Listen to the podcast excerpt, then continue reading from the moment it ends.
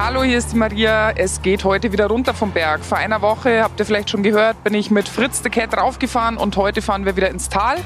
Ich spreche mit ihm über den Beginn seiner Karriere, als sie eigentlich fast schon wieder vorbei war. Er hat sich ganz schwer verletzt und stand eigentlich kurz vorm Aus. Aber er erzählt uns, wie er sich da wieder zurückgekämpft hat und was wir alle von ihm lernen können. Außerdem spricht er mit mir über seine große Liebe zu Kitzbühel. Runter geht's vom Berg mit Fritz Strobel. Abfahrt. Das Biohotel Stangelwirt präsentiert aus der Hahnenkammbahn. Der Gondel-Podcast mit Maria Höfel-Riesch. Teil 2. Die Talfahrt.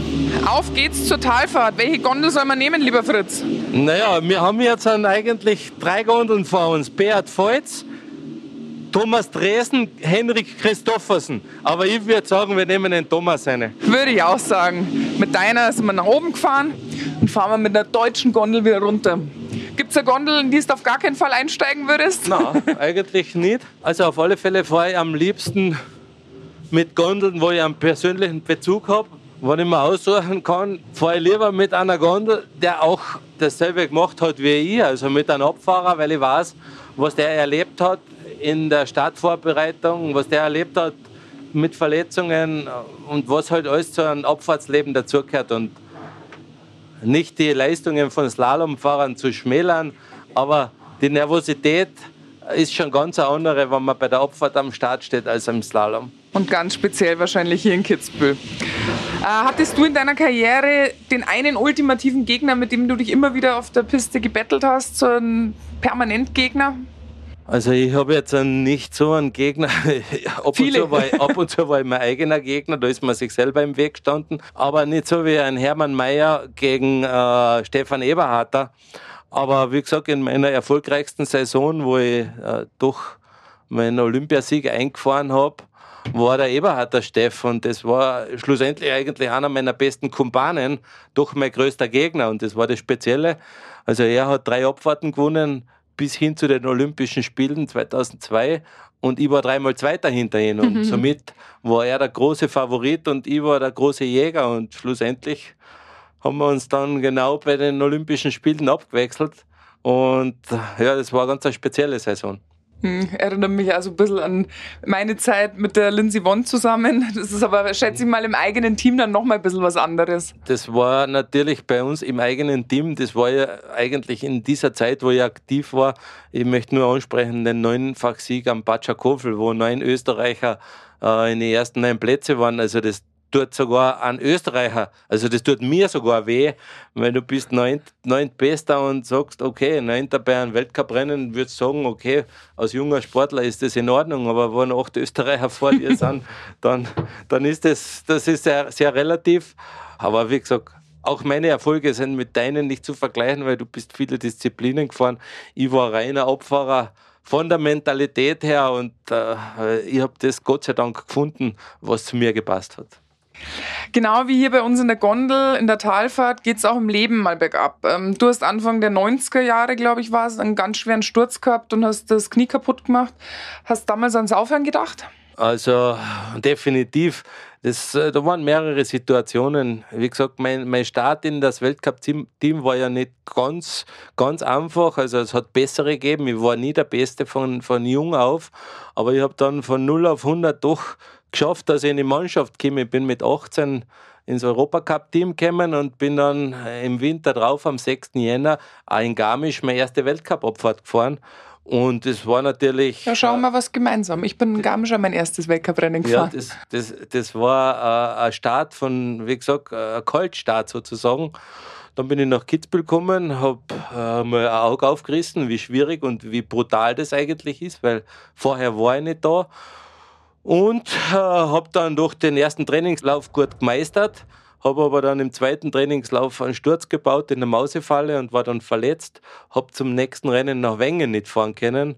Und damals ist dann äh, Gernot Reinstadler statt mir ins Team gekommen, der war nicht qualifiziert für, für Garmisch und der ist dort leider nicht mehr lebend zurückgekommen, weil er sich im Zielsprung äh, so eine schwere Verletzung zugezogen hat und dann ist er leider verstorben und wenn man dann frisch dazukommt und, und sieht, das ist so eigentlich kann es so gefährlich sein, dass man sterben kann, das muss man Wahnsinn. einfach sagen, dann überlegt man schon, Die Familie sagt dann auch, also ich kann mich erinnern, die Mutter hat gesagt, vergiss das, kannst, das, ist, das ist zu brutal, das Skifahren. Aber da ist uns sehr vielen so gegangen und das ist auch, ist auch schon öfters passiert und von dem darf man nicht ausgehen. Ich habe mich dann doch überwunden, habe mir dann am Ende des Jahres ganz schwer mein Knie verletzt und habe aber trotzdem einfach bei den Besten abgeschaut und ich habe gesehen, man kann zurückkommen und man, man kann es wieder schaffen und bin dann auch immer wieder aufgebaut worden, natürlich auch von der Familie schlussendlich und von den Teamkollegen, von anderen verletzten Athleten und man lernt und wie gesagt, sechs Jahre später habe ich dann in Kitzbühel meinen Rekord einfahren dürfen. Genau, nach Regen kommt auch wieder Sonnenschein. Äh, zur Jahrtausendwende ähm, hast du zu den weltweit besten Athleten äh, gehört. Gold in der Abfahrt 2002 in Salt Lake City. War die olympische Medaille dein allerschönster Erfolg oder würdest du sogar den Rekordsieg auf der Streif drüber setzen? Also das ist eher ein gutes Thema. Der schönste Erfolg für mich war überhaupt mein erster. Mhm. Mein erster Weltcupsieg war der schönste, weil das meine Karriere erst gestartet hat. Ich bin zwar mit 18 oder mit 19 schon im Team gewesen, habe aber bis 24 nicht die Chance gehabt, in die Spitze zu fahren. Aufgrund Verletzungen, aufgrund Formteams, aufgrund Materialschwierigkeiten. Es hat nicht funktioniert und es war dann irgendwann schlussendlich knapp, dass ich den Kaderstatus nicht mehr habe und dass ich vor meinen großen Erfolgen hätte müssen aufhören. Und äh, dann habe ich ziemlich viel geändert, habe habe ein paar Situationen gemeistert, die was nicht alltäglich waren und dann habe ich mein erstes Rennen gewonnen und wie man dann gesehen hat, von Patrick Ortlieb, von äh, Günther Mader und dann Peppi Strobel äh, Abfahrten zu gewinnen, dann war das für mich einmal der schönste Erfolg, weil das hat gezeigt, der, der Weg war der richtige. Okay. Ähm, wie habt ihr damals gefeiert? Ganz brav mit Mineralwasser oder habt ihr es krachen lassen? Heute können wir ja offen drüber sprechen, oder? also ich war schon einer, äh, der was gern gefeiert hat. Natürlich den ersten Sieg, den hat man im Skiraum gefeiert mit Sekt und mit Bier für die Serviceleute. Äh, und wie gesagt, auch als Sportler haben wir mehr Alkohol getrunken. Also nur hat es immer wieder bei mir halt zumindest einen Morgen gegeben. Also ich habe dann irgendwo im Hinterkopf gehabt, am Morgen darf ich nicht so schlecht beieinander sein. Äh, mit Maß und Ziel. Aber wie gesagt, wenn man Erfolge hat, dann muss man auch feiern können. Und wie gesagt, den ersten Sieg im Skiraum, den zweiten Sieg im Hotel, den dritten Sieg in Kitzbühel, also den zweiten Sieg in äh, Kitzbühel beim Stangelwirt und Olympia im Land der Mormonen haben wir auch einen Ort gefunden, wo wir feiern haben können. Also die Siege muss man schon genießen. Ja, das ist ja der Vorteil an einem Abfahrer, oder? Der hat meistens am nächsten Tag frei. das ist richtig ausgenommen. Man startet den Kitzbühel und es gibt noch die klassische Kombination. Da war ich zweimal am Start, leider nicht mit 0,0 Promille Alkohol.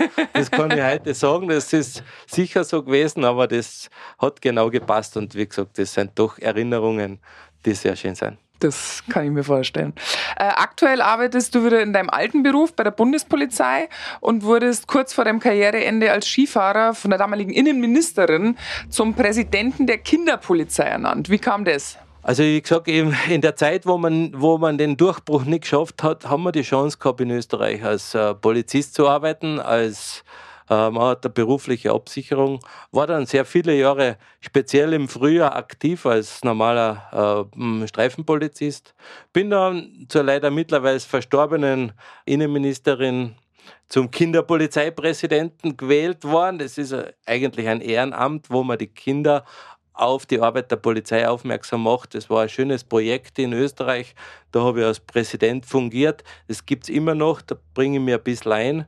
Aber aktuell gehöre ich wieder vermehrt zu meinen früheren Dienstgeber. Also wir bereiten Seminare und Führungskräfte-Schulungen vor, unter anderem auch Seminarort Kitzbühel, wo wir die Streif einbinden, also wo äh, mehrtägige Seminare für Führungskräfte und für aktive Polizisten und Schüler, die also in, im Polizeiberuf in Angriff nehmen. Also bereiten wir da Seminare vor und das findet dann in Kitzbühel statt. Also es ist sehr interessant, da kann ich meine Erfahrungen aus dem Sport und aus der Polizei einbringen und macht mir sehr viel Spaß. Spannend. Äh, du hast selber Kinder, zwei Söhne. Ähm, werden die eines Tages äh, vielleicht in deine Fußstapfen treten und vielleicht einen gewissen Streckenrekord brechen?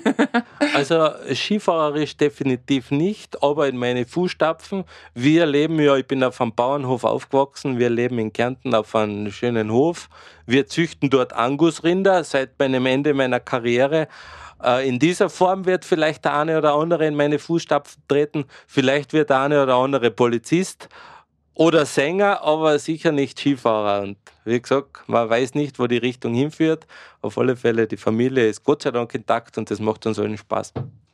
Was macht Sie als Familie gern hier in Kitzbühel? Hast du vielleicht Tipps für andere Familien? Was macht man hier? Also wenn man ein bisschen sportaffin ist und, äh, und sich gerne in der Natur aufhaltet, dann ist Kitzbühel immer eine Reise wert. Also allein der Hahnenkamm mit der Aussicht Richtung Bayern oder auch Richtung Pinzgau und dann weiterer Folge Richtung Kärnten. Also es ist ein irrsinniger äh, schönes Gebiet, man kann toll wandern und wie gesagt, auf alle Fälle gehört die Wanderung auf der Streif dazu, weil wenn man ein bisschen mit dem Skisport äh, zu tun hat, dann muss man die Streif speziell den oberen Teil gesehen haben und das ist auf alle Fälle eine Empfehlung.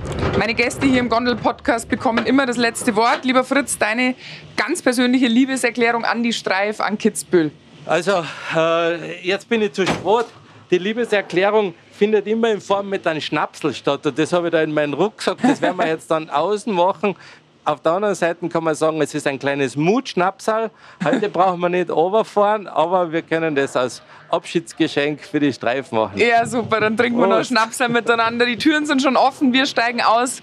Lieber Fritz, vielen, vielen Dank für das nette Gespräch. Es hat Spaß gemacht. Danke auf alle Fälle und hoffentlich bis dann wieder mal im Winter, wenn wir dann mit Ski unterwegs sind. Auf jeden Fall. Und nächste Woche ein neuer Gast, eine neue Bergfahrt in der Hahnenkammbahn. Der Gondel-Podcast mit Maria Höfel-Riesch. Ein Podcast vom Biohotel Stangelwirt und All Ears on You.